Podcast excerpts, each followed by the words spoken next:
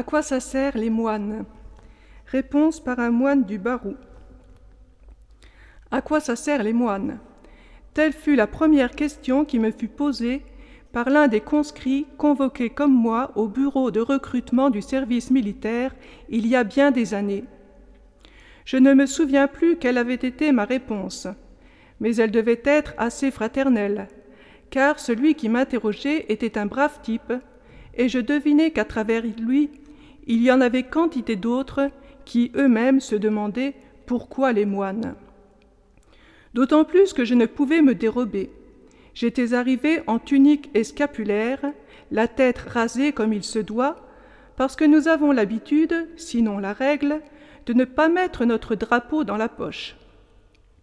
Alors, à qui nous interrogerait sur le sens de la vie monastique, voici, me semble-t-il, ce qu'il faudrait dire en substance.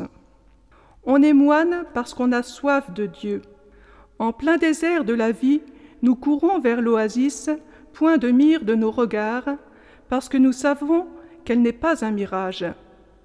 Vous avez dit mirage Oui. Alors nous sommes tout de suite obligés de poser la réalité absolue à laquelle tout le reste est suspendu, la foi, la certitude de la foi. On est moine parce qu'il y a quelqu'un qui nous a appelés, et ce quelqu'un ne peut pas nous tromper.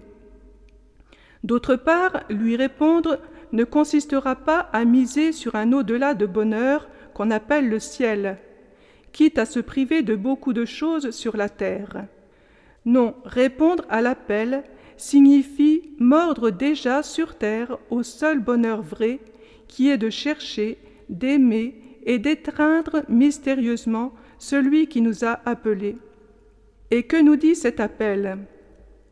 Écoutez bien, ce sont des paroles du Seigneur Jésus, parmi les plus mystérieuses et les plus solennelles de l'Évangile de Saint Jean. Si quelqu'un a soif, qu'il vienne à moi et qu'il boive. Et la seconde parole, la voici. Si quelqu'un m'aime, il gardera ma parole. Mon Père et moi, nous viendrons à lui, et nous ferons en lui notre demeure. Ceux qui partent dans cette direction, on ne les voit plus. Ils s'enfoncent dans le désert de la vie intérieure, ils sont morts au monde.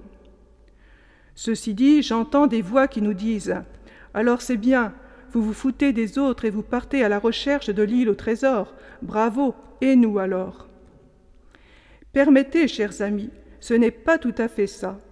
Il y a un autre mystère, c'est celui de la communion des saints je me sanctifie aussi pour les autres. Voyez Sainte Thérèse de l'Enfant Jésus, morte à vingt-quatre ans, sans être jamais sortie de son cloître, et que Pie XI nomma patronne des missions, parce qu'elle avait consacré son existence de prière et de sacrifice pour le salut des âmes.